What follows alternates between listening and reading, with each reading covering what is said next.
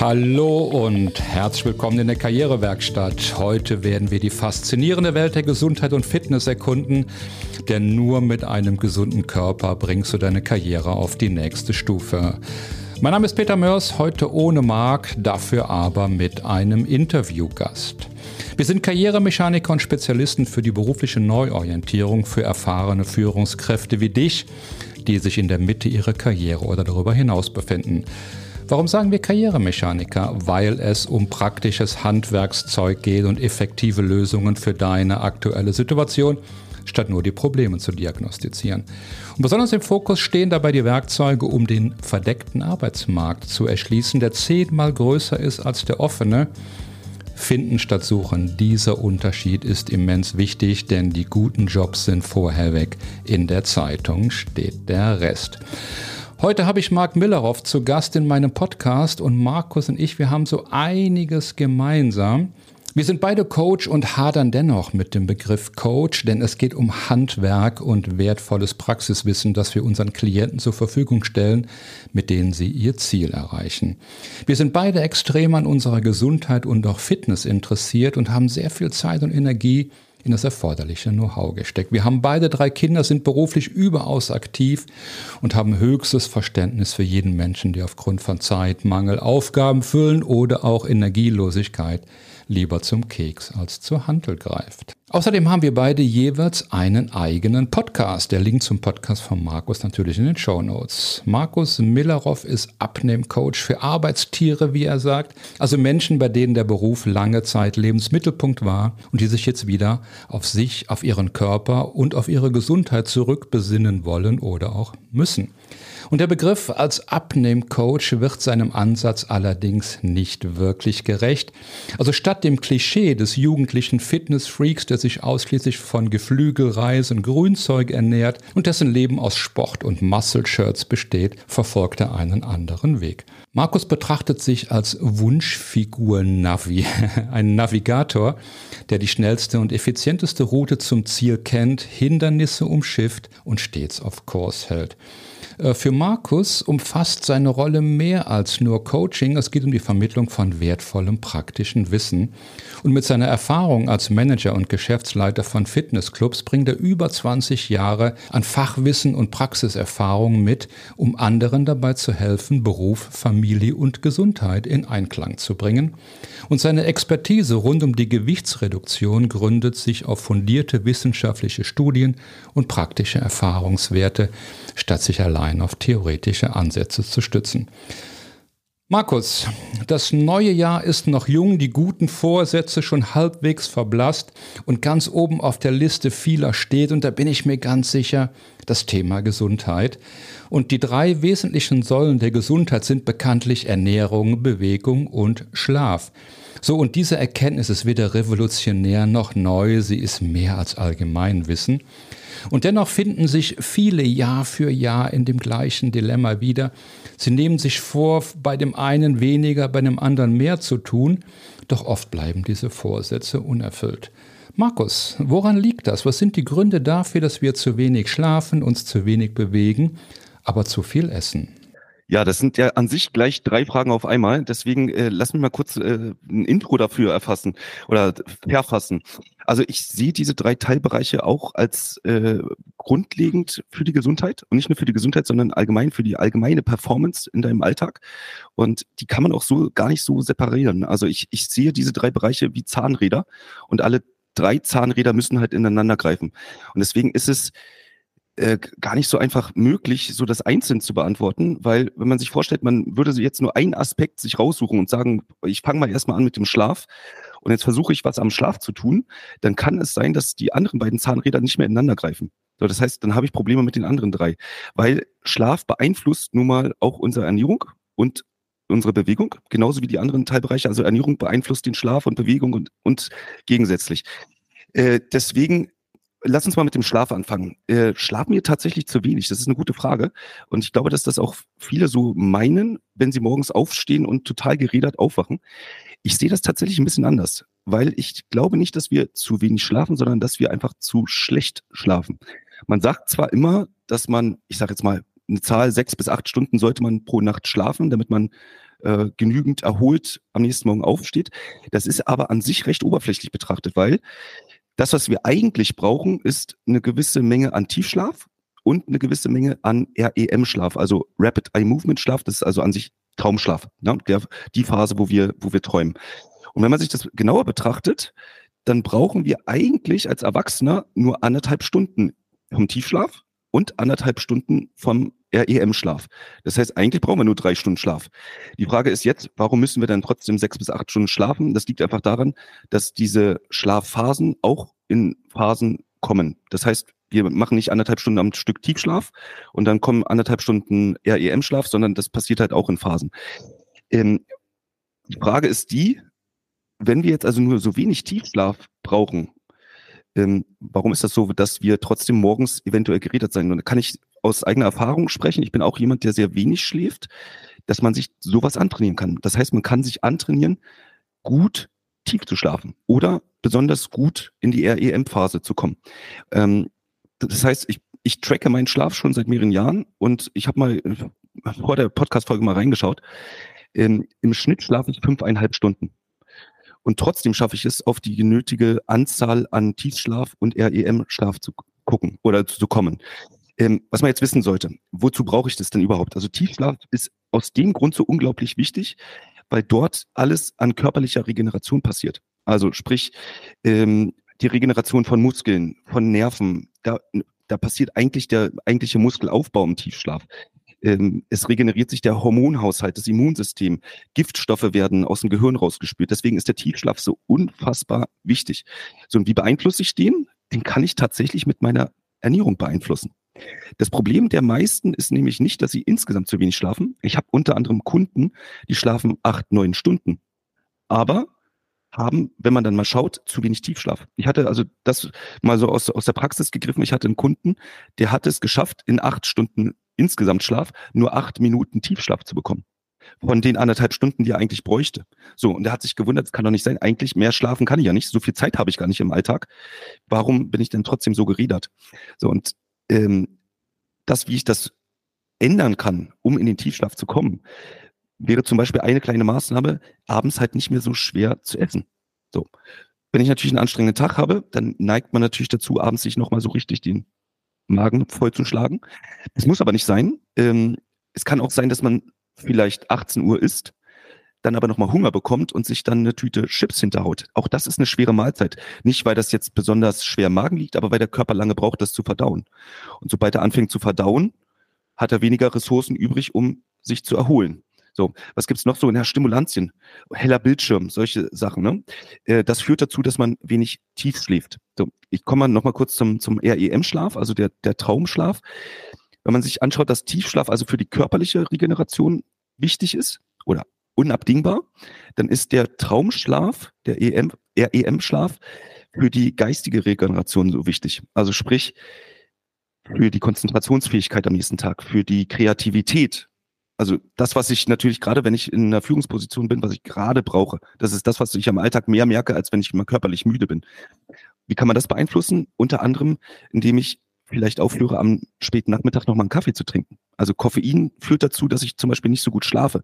Genauso wie Alkohol. Ne? Abends ein Gläschen Wein führt im ersten Schritt kurzfristig betrachtet vielleicht dazu, dass ich gut einschlafe, führt aber dazu, dass ich nicht so gut in die Traumschlafphase reinkomme. Genauso wie andere Stimulantien. Also auch hier nochmal darüber nachdenken, was ich morgens alles zu tun habe, solche, solche Geschichten. Ähm, um das nochmal äh, in, in, in großen Zusammenhang zu sehen.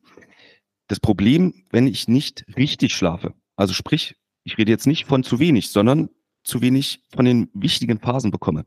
Beim Tiefschlaf ist es ganz besonders so, dass ich da sehr schnell in den Teufelskreis reinkomme, weil zu wenig Tiefschlaf, also zu wenig körperliche Regeneration, führt am nächsten Tag dazu, dass mein Grelin-Spiegel steigt. Grelin, muss man wissen, ist ein Heißhungerhormon. Und das führt dazu, dass ich am nächsten Tag mehr Heißhunger auf insbesondere Süße habe. So gleichzeitig sorgt ein hoher Grelin-Spiegel dafür, dass ich einen niedrigen Leptinspiegel habe. Das ist das Sättigungshormon. So jetzt darf man dreimal überlegen, was passiert denn, wenn ich am nächsten Tag, weil ich schlecht geschlafen habe, vermehrt Hunger auf Süßes habe und weniger Sättigungsgefühl. Natürlich haue ich mich dann sozusagen voll mit Dingen, die nicht so gut sind für meinen Körper und habe ist automatisch mehr, weil ich halt weniger Sättigung habe.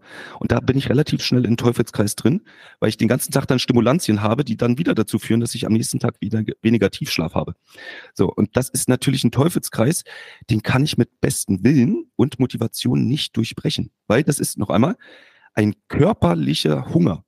Da kann ich noch so sehr mit Disziplin arbeiten, das funktioniert nicht. Das ist in etwa so, als würde ich sagen, reiß dich doch mal zusammen, du wirst ja wohl schaffen, fünf Minuten nicht zu atmen funktioniert nicht, ne? weil es ist ein körperliches Bedürfnis zu atmen, genauso wie es dann ein körperliches Bedürfnis nach Süßem ist. So, so viel zum Schlaf. Ich denke, das, das hat jetzt jeder verstanden. Ähm, lass uns noch mal kurz die, äh, ich überspringe mal kurz den Bewegungspart und gehe mal auf das zu viel Essen. Tatsächlich sehe ich das auch anders. Ich weiß, dass da bin ich auch einer der wenigen, die das auf dem Markt so sehen, die sich irgendwie mit Ernährung befassen. Wenn es wirklich so wäre, dass wir alle zu viel essen, dann müsste ja jede Diät einfach funktionieren, wo ich weniger esse wenn es denn so wäre.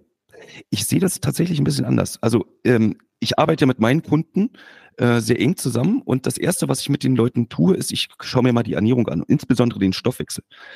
Und da muss ich sagen, dass acht von zehn Leuten zu wenig essen, um abnehmen zu können. Weil ich sehe nicht so, dass wir zu viel essen, sondern ich sehe eher dazu, dass wir, oder ich sehe es eher so, dass wir nicht artgerecht uns ernähren. Das heißt, ich, ich vertrete nicht die Auffassung, schlechtes Essen und gutes Essen, das, das, diese Kategorien mag ich nicht, aber nicht artgerecht. Weil woher kommen denn die ganzen Richtlinien, die Ernährungsrichtlinien, die Empfehlungen? Ähm, insbesondere kommen die von gewissen Institutionen, die brauchen wir jetzt hier gar nicht nennen, aber die meisten kennt man.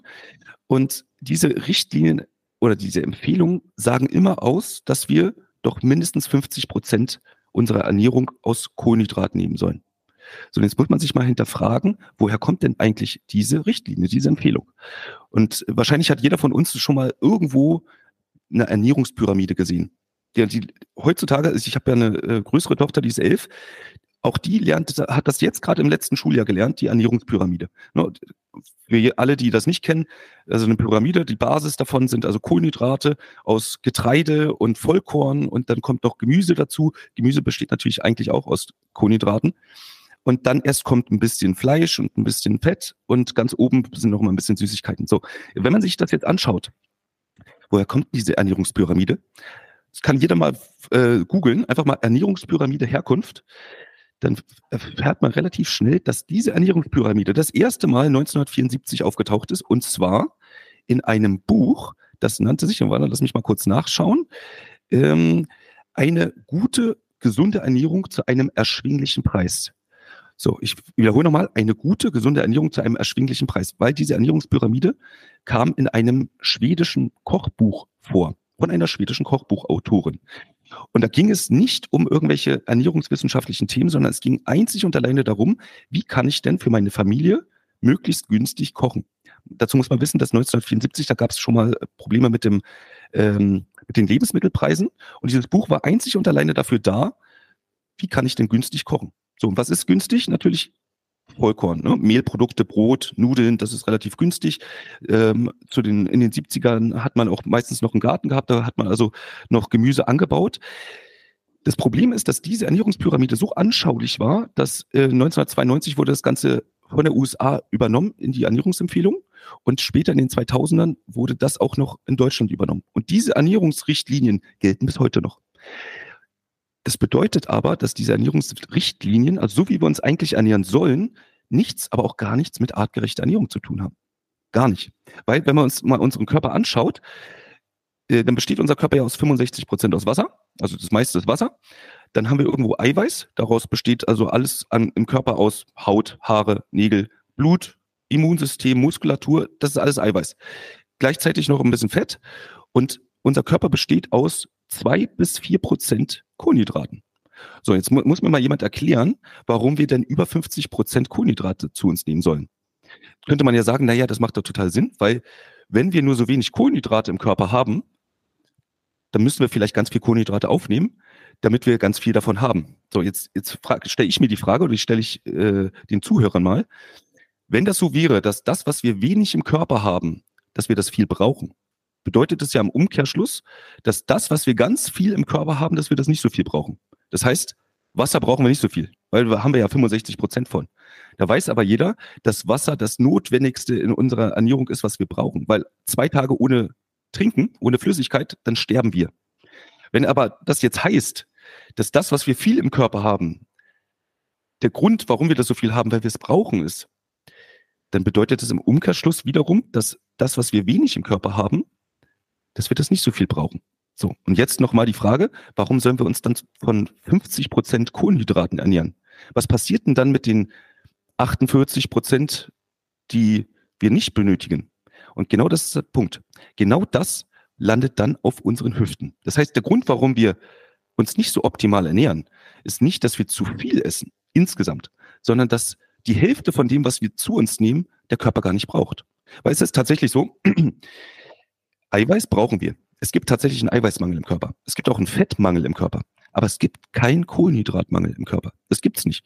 Weil wenn wir gar keine Kohlenhydrate essen würden, na, dann haben wir noch genug Energiespeicher oder Energiereserven, nämlich Körperfett, wo der Körper ran kann. So, das heißt, wir brauchen eigentlich keine Kohlenhydrate in unserer Ernährung. So, das heißt also noch einmal, 50 Prozent von dem, wie wir uns ernähren, ist das, was wir nicht brauchen. Das heißt, nur 50 Prozent ist das, was wir eigentlich brauchen.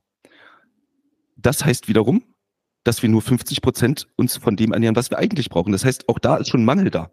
Also die, die Richtlinien, die wir jetzt gerade haben, bedeuten automatisch, wir essen nur die Hälfte, was wir eigentlich benötigen. So, und das führt unter anderem zu schlechten Schlaf. Schlechter Schlaf bedeutet, wir haben keine Energie, und keine Energie. Und jetzt komme ich auf den letzten Punkt. Warum bewegen wir uns so wenig? Na, weil wir keine Energie haben. Also natürlich hat das was mit unserem Alltag zu tun. Und früher, ich sag mal vor 100 Jahren, sind wir noch 20 Kilometer am Tag im Schnitt gelaufen. Ne, zur Arbeit. Wir haben mehr körperlich gearbeitet. Jetzt bewegen wir uns im Alltag schon weniger und äh, haben auch, aber auch die, nicht mehr die Kapazitäten, weil unsere Arbeit einfach trotzdem anstrengend ist. Zwar nicht mehr körperlich, aber geistig. Und das nimmt uns die Ressourcen, um uns viel zu bewegen. Tatsächlich, ich kenne es auch von mir. Ich sitze den ganzen Tag nur am Schreibtisch und trotzdem bin ich am Wochenende so platt, dass ich keine Lust mehr habe, mich zu bewegen. Das ist der eigentliche Grund, warum ähm, wir uns zu wenig bewegen. Ich hoffe, die Frage, die ich, ich weiß, dass ich jetzt sehr ausschweifend war, aber ähm, ich konnte die Frage gut beantworten. Das hast du jetzt sehr ausführlich dargelegt, Markus. Und ich höre immer wieder von meinen Klienten, ich habe meine Gesundheit für die Firma geopfert. Auch ich kenne das aus eigener Erfahrung. Es geht um die vielen kleinen Entscheidungen, die wir täglich treffen bezüglich unserer Ernährung, unserer Bewegung und eben auch unserer ja, Ruhezeiten. Und das Problematische ist, wie schon gesagt, dass die meisten von uns eigentlich wissen, was richtig wäre. Trotzdem handeln wir oft entgegen unserem besseren Wissen. Ja, uns ist natürlich bewusst, dass der scheinbar gesunde Müsli-Riegel in Wahrheit fast nur aus Zucker besteht. Wir wissen, dass das Ding nicht gesund ist, aber oft fehlt uns die Zeit, sei es für einen kurzen Spaziergang in der Mittagspause, für einen frischen Salat zum Mittag oder ein paar Minuten in Stille, also ganz zu schweigen von Meditation, weil ja bei gleich die nächste Geschäftsführungssitzung ansteht, das Angebot heute noch raus muss oder der Messeaufbau bevorsteht. Die Liste der, nennen wir es mal, Ausreden ist endlos. Aber offenbar reichen Wissen und Willenskraft alleine nicht aus. Das gilt auch für das abendliche Glas Wein oder Bier, äh, von dem wir oder unsere Klienten wissen, dass es den Schlaf verschlechtert und zu den bereits äh, beschriebenen Problemen führt. Also die Frage ist also nicht, warum ist das so, denn das hilft uns ja nicht weiter, sondern wie wir diesen Teufelskreis durchbrechen können. Du hast mir jetzt gerade eine Stellvorlage gegeben, weil die erste Gut. Frage, oder? Äh, die erste Frage war, warum essen wir zu viel? So, jetzt sagst du in der nächsten Frage, äh, eigentlich ist da gar keine Zeit zum Essen da. Das heißt, eigentlich essen wir zu wenig. So, und genau das, das spiegelt genau äh, unser Klientel wieder, weil einerseits sagen sie sich, ich esse anscheinend zu viel, weil ich habe Probleme mit meiner Gesundheit oder Probleme vielleicht sogar mit, mit dem Gewicht. Und andererseits sagen sie, ich habe eigentlich den ganzen Tag gar keine Zeit zu essen. Das widerspricht sich ja total. Weil also entweder ähm, esse ich zu viel oder ich esse zu wenig. Na was denn nun? So. Und ich muss tatsächlich da an der Stelle sagen, keine Zeit für einen Salat. Also, ähm, wenn ich die Zeit habe zum Essen, und essen muss jeder von uns. Und das kann mir auch keiner sagen, dass äh, jemand den ganzen Tag gar nicht isst, sondern das, was dann gegessen wird, ist halt immer die ganze Zeit nebenbei, weil tatsächlich die Zeit fehlt. Aber ist es wirklich so, dass ich keine Zeit habe für einen Salat? Weil ob ich jetzt nun, ich sage jetzt mal, mal schnell irgendwo zum Bistro gehe und mir eine Currywurst esse oder ob ich in die Kantine gehe und mir dort einen Salat hole, der Zeitfaktor ist der gleiche. Und ob ich jetzt ähm, nun ein Müsli-Riegel esse oder vielleicht, äh, keine Ahnung, einen Apfel, auch da, da, da spielt Zeit wirklich kein, keinen kein wirklichen Faktor. Und ja, ich, ich kenne auch äh, das Problem, dass den ganzen Tag gar nichts gegessen wird und dann abends natürlich der große Hunger kommt. So, aber auch da, wenn ich denn esse, habe ich es immer noch selbst in der Entscheidung, was ich denn esse. Das heißt, ich kann sehr wohl entscheiden, ob ich jetzt abends ähm, vielleicht mir nochmal äh, Spaghetti Bolognese mache oder ob es nicht doch vielleicht ein, ein leckerer Fisch ist. So. Beides ist vom Zeitfaktor her nicht großartig anders.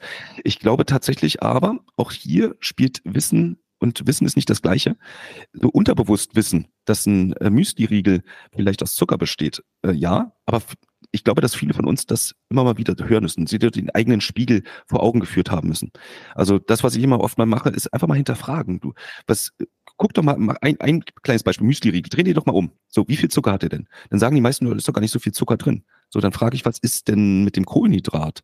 Wie viele Kohlenhydrat sind denn, Kohlenhydrate sind denn da drin? So, und wenn dann kommt, das besteht aus 60 Prozent Kohlenhydraten, dann fehlt tatsächlich einigen das Wissen, dass Kohlenhydrate nichts anderes sind als Zucker. Das heißt, das ist zwar nicht explizit, steht da drauf, so und so viel Gramm Zucker, dann vielleicht wenig Zucker oder nicht hinzugefügter Zucker, aber die 60 Gramm Kohlenhydrate werden im Körper einfach verstoffwechselt zu Zucker. So. Und wenn ich jetzt den ganzen Tag irgendwie immer mir Energie reinziehe, weil Kohlenhydrate ist nichts anderes als Energie und ich gehe sogar noch weiter. Kohlenhydrate ist Bewegungsenergie. Und ich aber den ganzen Tag sitze und ich mir also Bewegungsenergie reinziehe, mich, ich mich aber nicht bewege, ne, was soll denn der Körper mit der Bewegungsenergie machen, wenn, wenn ich es nicht verbrauche? Dann hat er ja nur die Möglichkeit, das zu speichern. So, also lange Rede, kurzer Sinn. Ähm, das, wenn das Wissen da ist, muss es aufgefrischt werden und vielleicht noch mal aus einem anderen Blickwinkel betrachtet werden. Das ist das, was ich immer mache. Also sprich, wirklich nochmal die kompletten Zusammenhänge zu erklären, dass Kohlenhydrate unter anderem Zucker sind, so, das muss einem tatsächlich mal klar gemacht werden, dass Müsli auch so gesund es doch ist. 90 Prozent der Leute essen morgens Müsli. Also reine Bewegungsenergie. Setzen sich dann aber ins Auto, wo sie sich nicht bewegen, fahren dann mit dem Fahrstuhl nach oben, wo sie sich nicht bewegen und sitzen dann zehn Stunden äh, am Schreibtisch, wo sie sich nicht bewegen. Und in der Mittagspause gibt's dann nochmal schnell ne, einen Zuckerriegel, also wieder Bewegungsenergie und so geht das weiter und weiter. Was da hilft, ist tatsächlich nicht Willenskraft, sondern ein Plan, ein strukturierter Plan, weil so wie jede Führungskraft einen Terminkalender hat, wo Dinge drinstehen, kann man natürlich auch sich für sich zu Hause. Und ich bin, ja, ich verstehe das, dass wenn der Alltag, der, der Berufsalltag schon so strukturiert ist, verstehe ich, dass man dann im Privatleben da ausbrechen möchte und da nicht auch noch einen Plan haben möchte. Aber das hilft zumindest mal am Anfang, bis das in, in ja, ich sag mal, in Fleisch und Blut übergegangen ist, sich am Anfang, wenn man etwas ändern möchte, auch da einen Plan zu machen. Ein Plan, was ich esse. Ein Plan, wann ich esse. Und was ich auch immer empfehle, ist, man hat es auch, wenn man eine Sitzung hat, auch wenn Termine drin sind, hat man es selbst unter Kontrolle, ob man diese Termine so wahrnimmt oder nicht.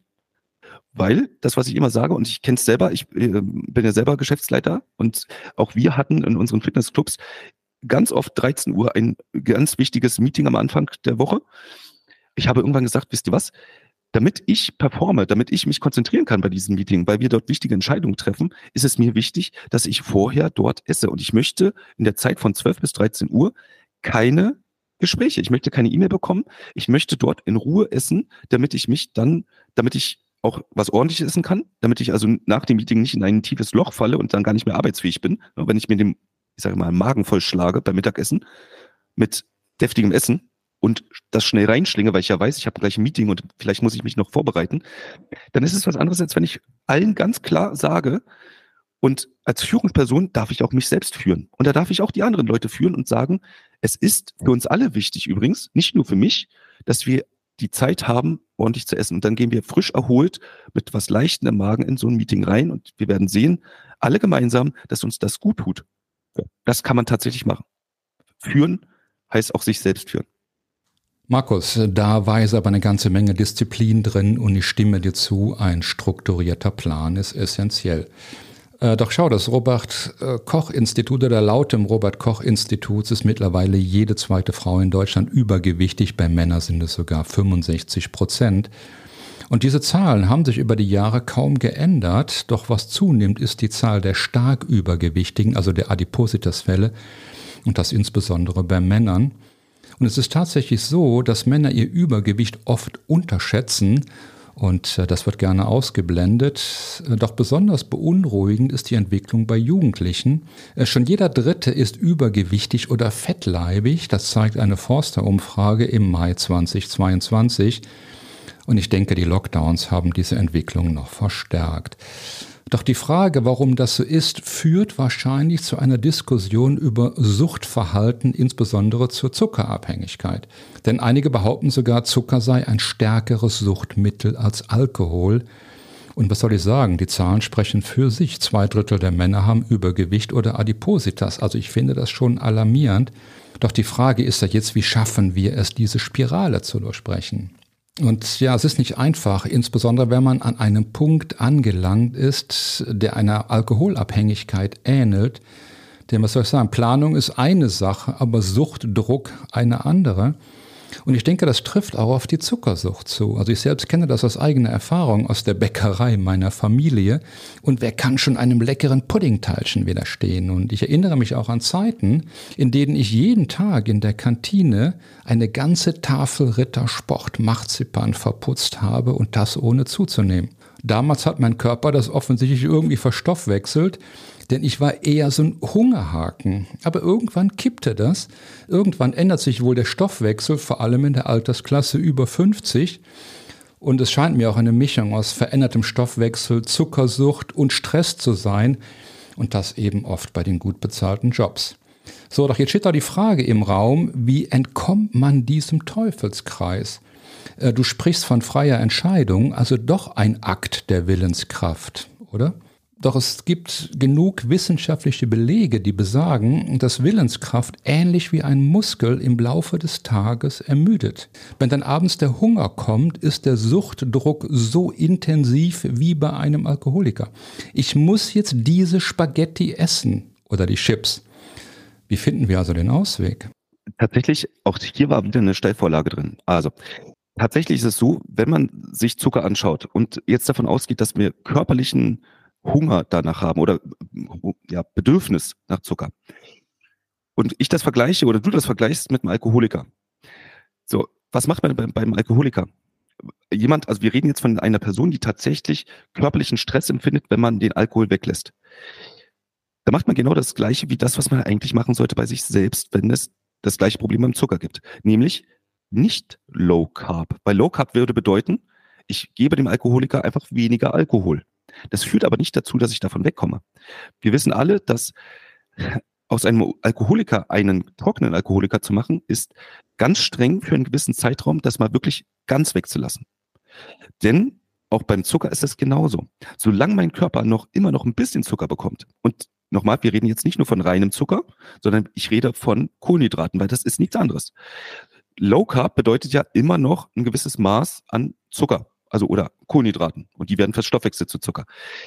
Deswegen funktioniert Low Carb auch nicht bei jedem, weil jeder Stoffwechsel ist anders und der eine, wie du schon gesagt hast, zu Jugendzeiten konntest du es einfach verstoffwechseln. Wenn dein, wenn du im fortgeschrittenen Alter bist, kannst du das nicht mehr. Ich erkläre gleich warum. Aber das heißt, das, wie ich da erstmal wegkomme, ist wirklich mal eine strenge Phase zu machen, wo ich das komplett weglasse. Also eine komplette Entgiftung tatsächlich, so wie bei einem Alkoholiker. Wirklich mal streng gar nichts davon. Weil solange ich immer noch ein bisschen, also ein bisschen Süßigkeiten weglasse, ne, oder noch ein bisschen Kohlenhydrate zu mir nehme, führt das nicht dazu, dass dieser elementare Appetit auf Süßes weggeht. So, das ist das Erste. So, jetzt, jetzt muss man sich anschauen, ähm, woher kommt denn das? Also, ich hatte es in der ersten Frage schon beantwortet. Zu wenig Tiefschlaf führt dazu, dass ich wirklich körperlichen Hunger habe. Und also mein, meine, mein Hormonhaushalt aus dem, aus dem Gang gekommen ist. Und auch das kann ich nur besänftigen, indem ich tatsächlich mal den Zucker weglasse. Ein paar Tage komplett streng Zucker weglassen oder Kohlenhydrate noch besser, also wirklich das komplette Thema Kohlenhydrate und Zucker weglassen, führt nach drei, vier Tagen schon dazu, dass ich besser tief schlafe. So, das heißt, mein Hormonhaushalt ändert sich per sofort. Das geht relativ schnell. So, und wenn ich jetzt also keinen körperlichen Hunger mehr nach Süßem habe, dann ist es schon mal leichter, brauche ich gar keine Disziplin. Also ein Großteil meiner Kunden, ich sag mal 90 Prozent, ist es tatsächlich so, dass die von sich selber sagen, ich habe nicht die Disziplin, mich abends nicht an die Süßigkeiten-Truhe ranzu. Ne, also gehen davon aus, dass es was mit Disziplin zu tun hat. Den muss ich immer erstmal abholen und sagen, weißt du was, ich glaube nicht, dass du nicht diszipliniert bist. So diszipliniert, wie du im Job bist, warum solltest du das nicht im, im Privatleben haben? Das, was du da hast, ist tatsächlich körperlicher Hunger, unter anderem aufgrund des Tiefschlafs. So, das ist das Erste. Das Zweite, ähm, die Forschung geht auch dahin, ähm, dass wir uns immer mehr mit dem Mikrobiom, also mit der Darmflora auseinandersetzen müssen, wenn es um Übergewicht geht. Und wenn wir uns unsere Darmflora, also sprich die Bakterien, die in unserem Darm leben, anschauen, dort gibt es gewisse Bakterienstämme, das ist also wissenschaftlich auch gut erforscht, die sich von Kohlenhydraten, insbesondere Zucker oder tatsächlich sogar von Ballaststoffen ernähren. Und diese Bakterienstämme wollen gerne gefüttert werden. Und was machen die, damit sie gefüttert werden? Ja, die, die senden gewisse Transmitter in unseren Körper und sorgen dafür, dass der Ghrelin-Spiegel ich erinnere nochmal, der Ghrelin-Spiegel ist der, Heißhungerhormonspiegel steigt. So, solange ich also meinen Körper immer noch mit diesen, äh, mit Zucker füttere, also diese, diese Bakterienstämme füttere, sorgen die auch dafür, dass ich ein körperliches, mh, hm, ja, einen körperlichen Hunger habe nach Süßigkeiten. Und wie kann ich die jetzt nicht mehr füttern? Low Carb wäre jetzt nicht die richtige Richtung, weil das bedeutet, ich fütter sie zwar weniger, das bedeutet aber, dass die dann noch mehr Transmitter senden, weil sie wollen ja mehr gefüttert werden. Sorge ich für einen gewissen Zeitraum dafür, dass ich die gar nicht mehr füttere, passiert Folgendes, die sterben aus und sorgen dadurch automatisch dafür, dass ich weniger Appetit auf Süßes habe. Und das Coole ist, wenn die weg sind, nehmen die anderen Bakterienstämme ihren Platz wieder ein. Und diese Bakterienstämme sorgen also dafür, dass diese ich sage jetzt mal, für uns schlechten Bakterienstämme erst gar nicht wiederkommen. Sorge ich also für eine, ich sage jetzt mal, eine Entziehungskur, mit einer Entziehungskur dafür, dass ich meine Bakterienstämme nicht mehr füttere und dadurch insbesondere auch dafür sorge, dass ich dadurch besser schlafe, reguliert sich mein Hormonhaushalt von ganz alleine und ich habe nichts mehr mit dem Thema Disziplin zu tun. So, jetzt noch das Zweite. Warum habe ich abends Hunger? Hunger ist nicht das, was viele denken, nämlich mir fehlt Energie. Das ist nicht der Fall. Wir ernähren uns nicht, weil wir wie eine Batterie funktionieren und wir müssen unseren Akku aufladen. Ernährung, da steckt das Wort Nahrung oder Nährstoffe drin. Wir müssen uns ernähren, weil wir gewisse Nährstoffe brauchen, die der Körper nicht selber herstellen kann. Das ist also das Grundlegende, warum wir überhaupt essen. Nicht, weil wir Energie auffüllen müssen.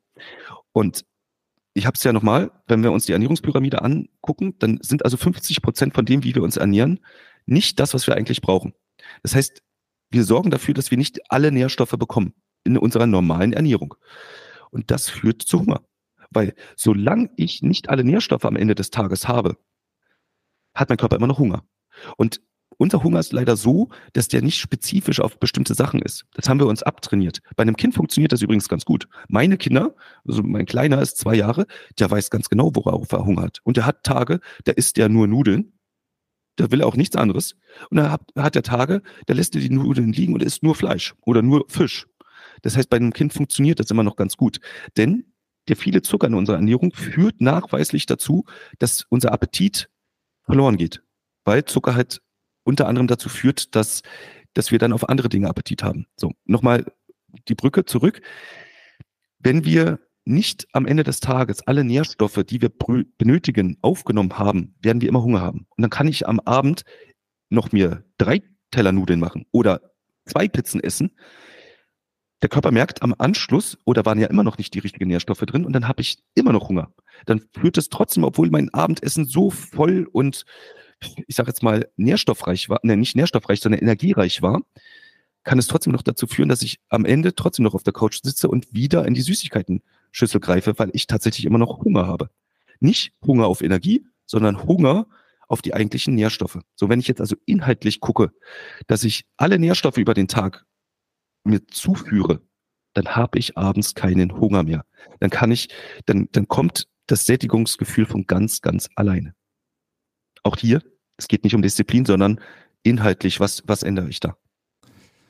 Markus, wir sind bei den eben genannten erschreckenden Zahlen. 65 Prozent der Männer sind übergewichtig, viele davon adipös. Also die reine Willenskraft reicht nicht aus und auch die Werbung der Lebensmittelindustrie, die oft weniger mit echten Lebensmitteln, also Mitteln zum Leben zu tun hat, trägt sicherlich ihren Teil dazu bei. Und nun sorgt eine medizinische Innovation für Aufsehen, eine Spritze gegen Fett, die sich großer Beliebtheit erfreut und sogar erfolgreicher zu sein scheint als Viagra. Dies spiegelt meines Erachtens auch den enormen Leidensdruck wider, der hier besteht. Und ein dänischer Pharmakonzern Novo Nordisk ist plötzlich an der Spitze der europäischen Börsenwerte, noch vor Luxusgiganten wie LVMH.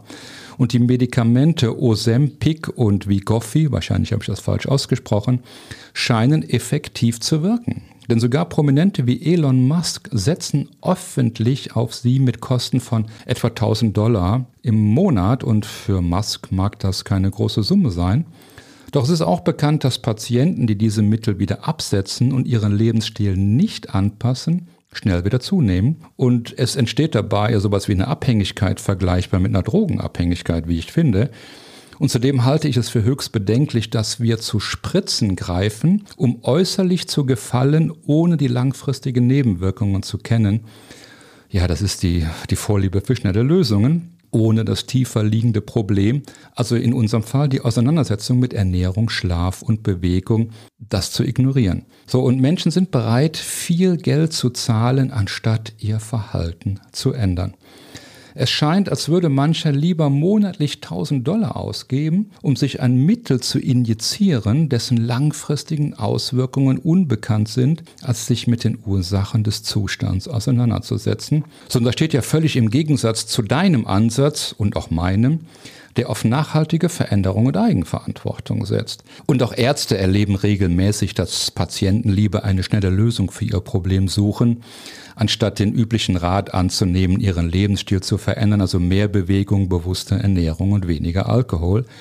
Und viele Menschen suchen beim Arzt nach der magischen Pille, die alles löst, anstatt sich mit den grundlegenden Ursachen ihrer Probleme auseinanderzusetzen. Wie siehst du diese Entwicklung, Markus? Welche Perspektive hast du auf diese Suche nach schnellen Lösungen und wie beeinflusst sie deinen Ansatz als Coach? Also ich, ich habe das versucht die ganze Zeit immer nicht zu besprechen, weil ich möchte diesem Thema eigentlich gar keinen äh, Raum geben. Aber ähm, natürlich komme ich nicht darum äh, außen rum oder komme ich nicht darum, äh, darüber zu sprechen. Also tatsächlich ist in den letzten Wochen bin ich jetzt mehrfach auf Personen gestoßen, die äh, mit Ozempic beziehungsweise mit dem Wirkstoff dahinter äh, in Berührung kommen.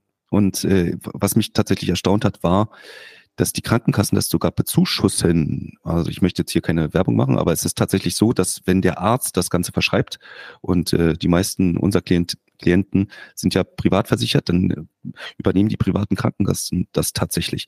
Das Problem, was ich sehe, ist, dass auch hier, das ist sehr, sehr, sehr, sehr oberflächlich betrachtet, weil ähm, wenn man sich mal anschaut, es wird überall davon geredet, das wirkt ja so toll. So, jetzt ist die Frage, was, heißt denn wirkt ja so toll? Weil das, was äh, in Studien äh, belegt ist, ist, dass man innerhalb von einem Jahr zehn Prozent von seinem Körpergewicht abnimmt. Also sprich, wir nehmen eine Person, die 100 Kilo wiegt, die nimmt also 10 Kilo ab innerhalb von einem Jahr. Wenn ich das also regelmäßig nehme, das ist gar nicht doll, das ist nicht viel. Das ist wirklich, also ähm, meine Kunden nehmen zehn Prozent ihres Körpergewichts innerhalb von wenigen Wochen ab. Das heißt, ähm, und dann natürlich auch nachhaltiger, weil das ist nämlich das nächste Problem. Also erstmal, ich, ich bezweifle, dass die Wirkungsweise so toll ist, weil zehn Prozent in einem Jahr ist nicht so, ist wirklich nicht gut. Das ist wirklich nichts Weltbewegendes. Das ist kein herausragendes Ergebnis. So, das ist das Erste. Das Zweite, man muss sich anschauen, wie das Ganze wirkt. Nämlich, es ist an sich nichts anderes als ein Appetithemmer oder ein, etwas, was satt macht. So, mehr ist es nicht. So, wenn wir jetzt aber nochmal davon ausgehen, dass der Grund für Übergewicht nicht das ist, dass wir alle zu viel essen, sondern dass wir uns einfach nur nicht artgerecht ernähren. Und da ist das nicht von der Menge gesprochen, sondern inhaltlich. Dann ist das auch wirklich nur ein Teilaspekt. Das heißt, ich führe jetzt mit den Spritzen dazu, dass, dass ich weniger Hunger habe, dadurch natürlich auch weniger esse. Und ja, dann führt es dazu, dass ich irgendwie abnehme. Das Problem ist, das, was ich da abnehme, ist halt nicht unbedingt Körperfett.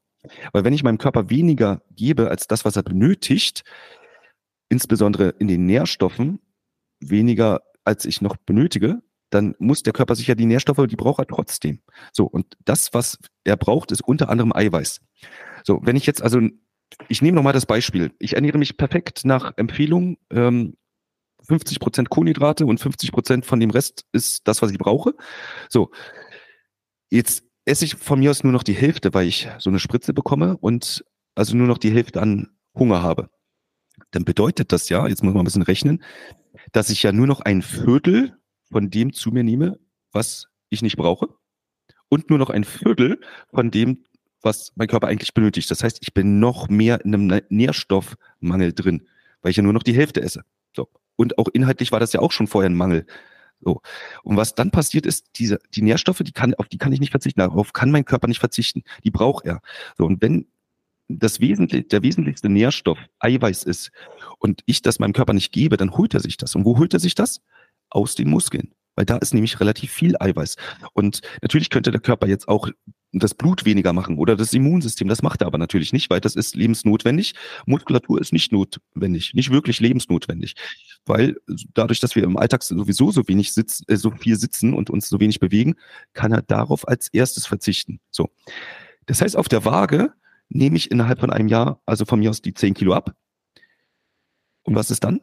Jetzt habe ich wesentlich weniger Muskulatur als vorher.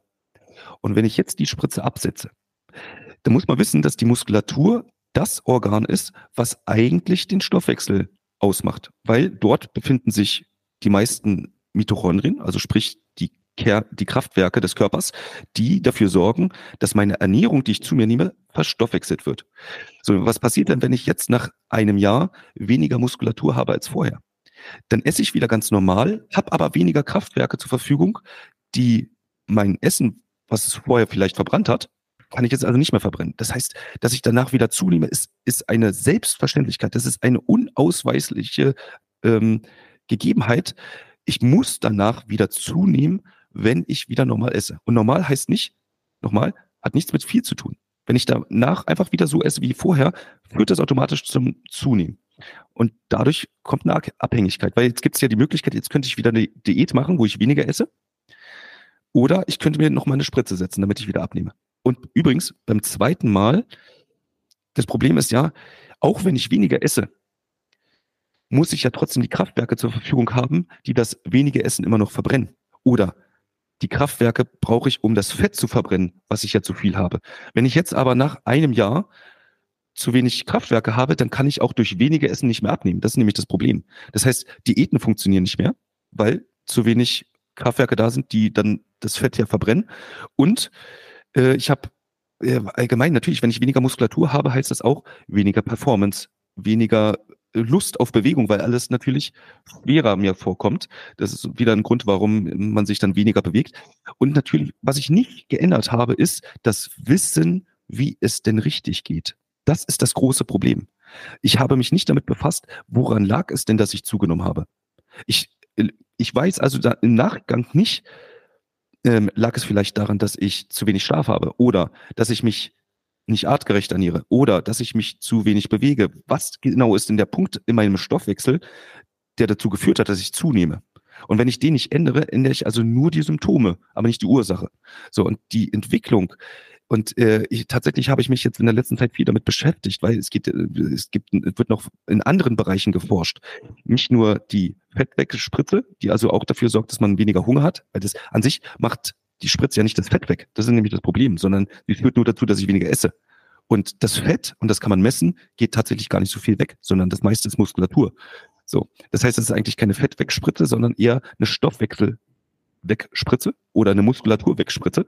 So, das ist das Erste. Das Zweite, über 50 Prozent Rückfallquote.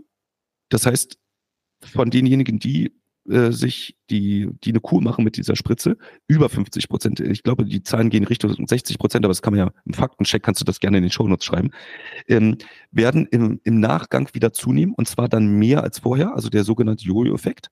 So, und das, was ich noch äh, sehe, wo gerade dran geforscht wird, ist verkapselter Zucker, ist auch sehr interessant, weil ähm, wenn wir eine riesige Mahlzeit einnehmen, die sehr kohlenhydratreich ist, dann kann der Körper das nicht so gut verstoffwechseln. Das heißt, am Ende bleibt immer noch ein gewisser Teil an Kohlenhydraten übrig, die in den äh, ich sage jetzt mal, in den Dickdarm gelangt, wo normalerweise kein Zucker mehr auftauchen sollte.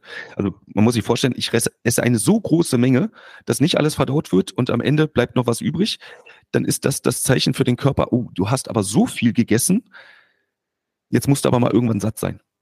Und jetzt wird gerade geforscht an einer äh, Tablette oder an einer, einer, Kapsel, die also dafür sorgt, dass die erst ganz spät im, äh, im Dickdarm aufgenommen wird und dort erst diese Verkapselung sich auflöst und dort dann also Zucker erst ganz spät im Darm auftaucht. Und auch das soll dazu führen, dem Körper zu signalisieren, hey, du hast aber richtig viel gegessen, äh, brauchst jetzt nicht mehr, jetzt also darfst du also satt werden. Also auch da, es wird also nicht daran geforscht, was inhaltlich falsch ist, sondern nur am Hunger oder an der Sättigung. Und auch das, ich, sehe es nicht so, dass alle, die Probleme mit dem Gewicht haben, kopflose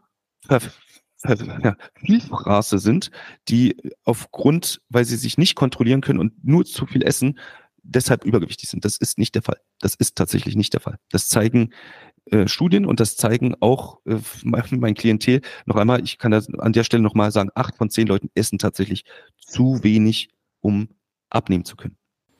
Markus, vielen Dank für deine umfassenden Einblicke. Also ich bin ganz deiner Meinung, dass jede Pille oder Spritze Nebenwirkungen haben kann. Und jeder muss für sich abwägen, ob der Nutzen die möglichen Risiken aufwiegt. Doch lassen wir das beiseite. Es ist wichtiger, Wege zu finden, um eine positive Entwicklung, also auf eine Aufwärtsspirale zu gelangen. So und Low Carb, intermittierendes Fasten, die konsequent angewandt, können erheblich zur Gesundheit beitragen. Ich würde sogar sagen, dass diese Maßnahmen alleine schon für einen großen Teil des erwähnten 10% Effekts sorgen könnten. Wenn man dann noch Alkohol meidet, ist man definitiv auf einem guten Weg. Aber erzähl mir, wie geht dein Konzept noch darüber hinaus? Was erfahren meine Klienten oder Kunden, wenn sie mit dir zusammenarbeiten? Also, auch hier, jeder Körper ist anders. Und das, das ist das, das Grundlegende. Ich verstehe mich tatsächlich eher als jemand, der das, das große Ganze betrachtet. Also wenn man, ich, ich denke, wir sind uns alle einig, unser Körper ist sehr, sehr komplex. Und wenn ich das mal jetzt mit einem Gebäude vergleichen müsste, dann, dann wäre unser Körper von der Komplexität her so wie ein Hochhaus. Also nehmen wir mal, äh, hat jeder vor Augen das World Trade Center riesiges Gebäude, unglaublich komplexes Gebäude. Da gibt's eine unfassbar komplizierte Heizungsanlage, da gibt es eine Klimaanlage, da gibt es wahrscheinlich eine Stromverteilung, wo kein Mensch durchblickt oder nur wenige. Und das, was ich tue, ist, dass ich einfach mal drei Schritte zurückgehe und versuche mir die Komplettfunktionsweise des Hauses anzugucken. Weil das, was immer oder was sehr viel falsch gemacht wird, ist, dass sich immer nur gewisse Aspekte rausgepickt werden und die werden versucht zu lösen.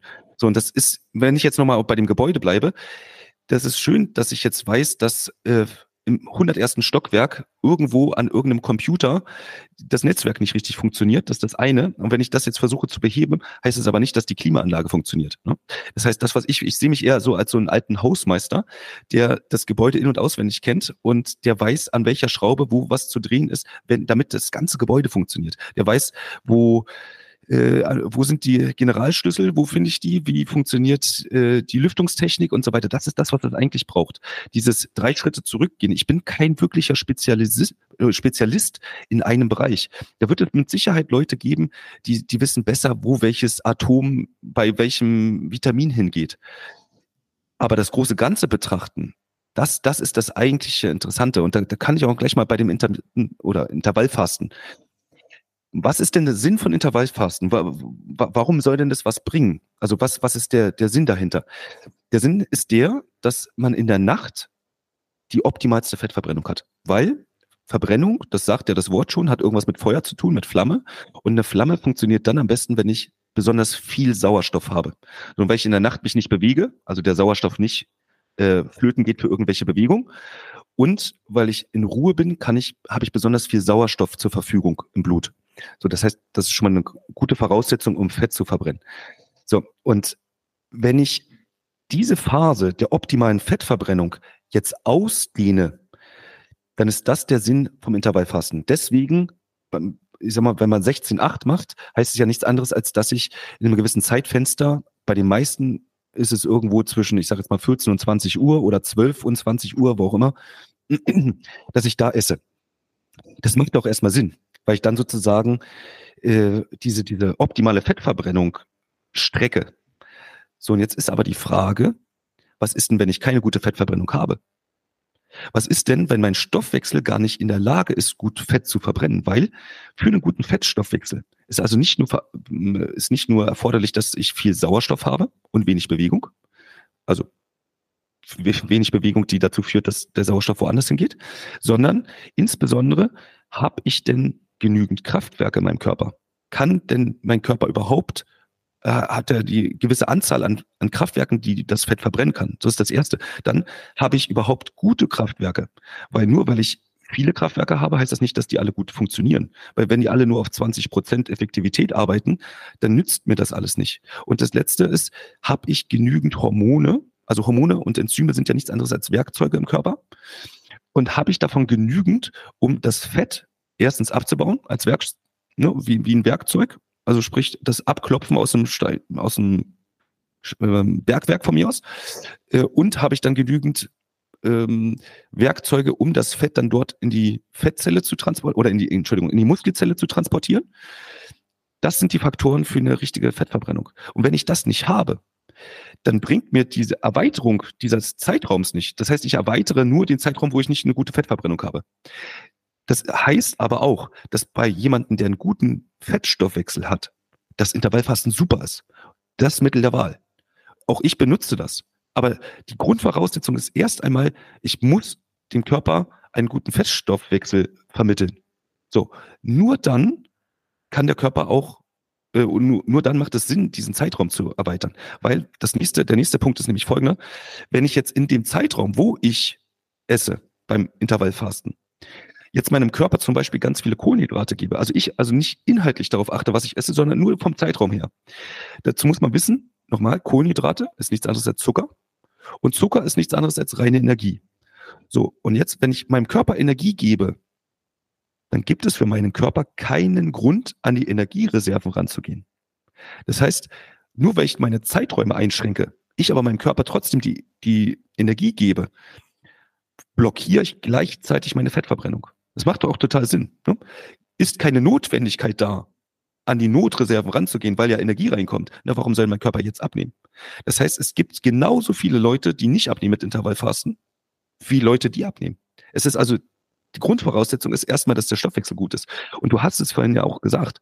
Früher als Jugendlicher konntest du essen, was du wolltest. Da warst du eher ein hagerer Typ. So, was ist denn im Jugendzeitalter anders als jetzt mit 50 plus vielleicht?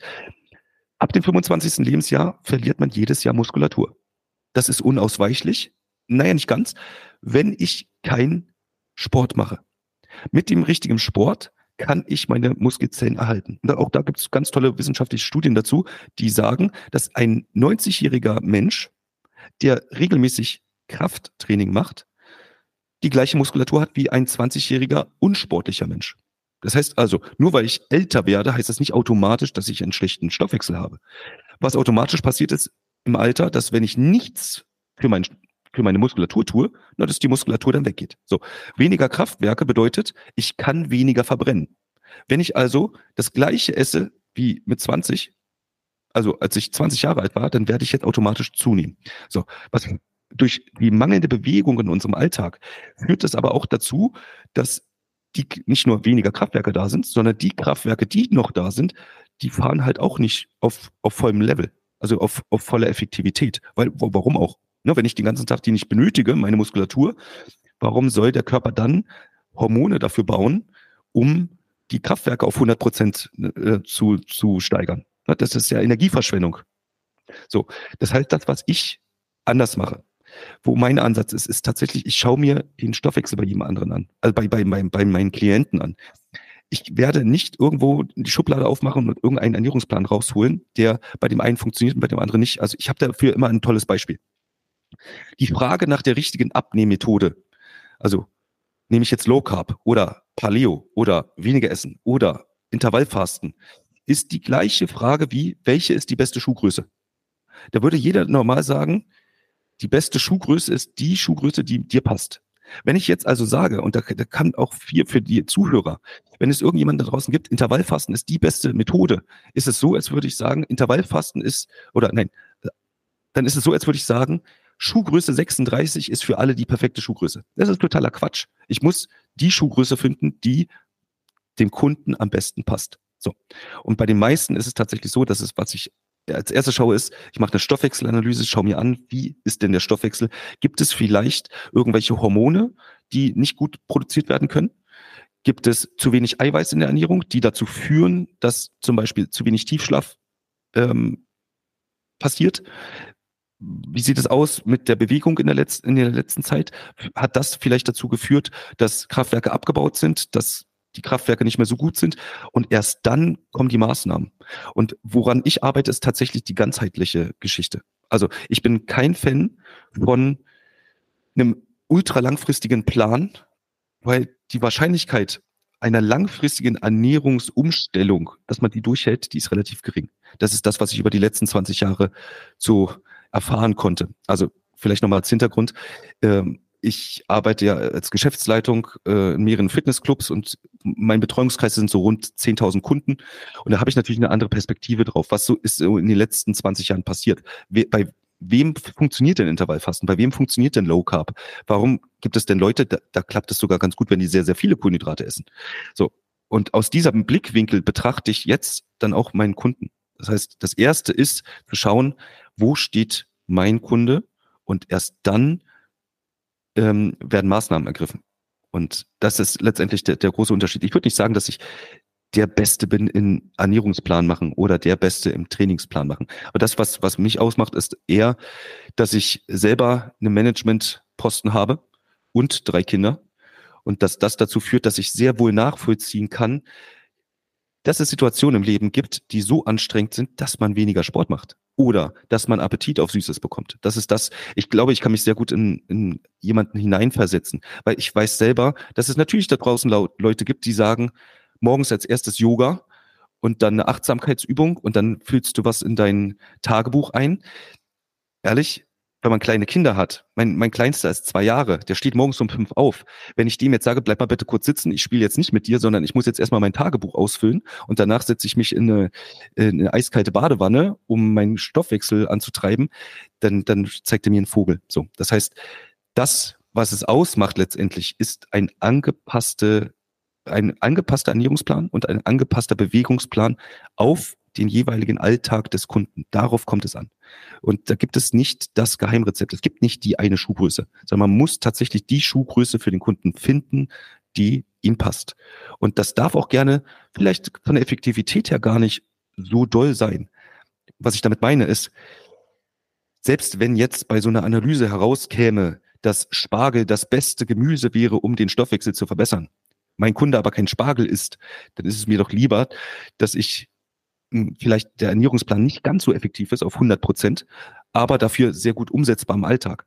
Also es geht immer Umsetzbarkeit vor Effektivität. So, so verrückt das klingt. Mir ist es wichtiger, dass der Bewegungsplan oder der Ernährungsplan Spaß macht, als dass er ultra effektiv ist. Weil das ultra effektive würde bedeuten, dass man vielleicht viermal die Woche Sport machen muss, davon zweimal Ausdauertraining, dann nochmal Yoga, dann muss man meditieren, dann muss man fünfmal am Tag Obst essen und die, die, die Reihe an Empfehlungen, die in der Theorie vielleicht ganz nett sein mögen, ist unendlich.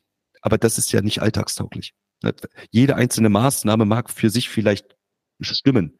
Aber das noch einmal, drei Schritte zurückgehen und das World Trade Center von außen betrachten, ist eine ganz andere Geschichte. Jedes Zahnrad muss ineinander greifen und nicht nur ein Zahnrad daraus gepickt und äh, sagen, ich muss jetzt aber fünfmal am Tag Obst essen. Äh, das funktioniert halt nicht. So, das ist das, was, was jetzt den Unterschied macht und was dann auch dazu führt, dass man mit einem gewissen Ergebnis dort rausgeht. Und noch einmal, das ist wesentlich schneller als zehn Prozent Körpergewichtverlust in einem Jahr. Das erreicht man auch in wenigen Wochen. Wunderbar, Markus.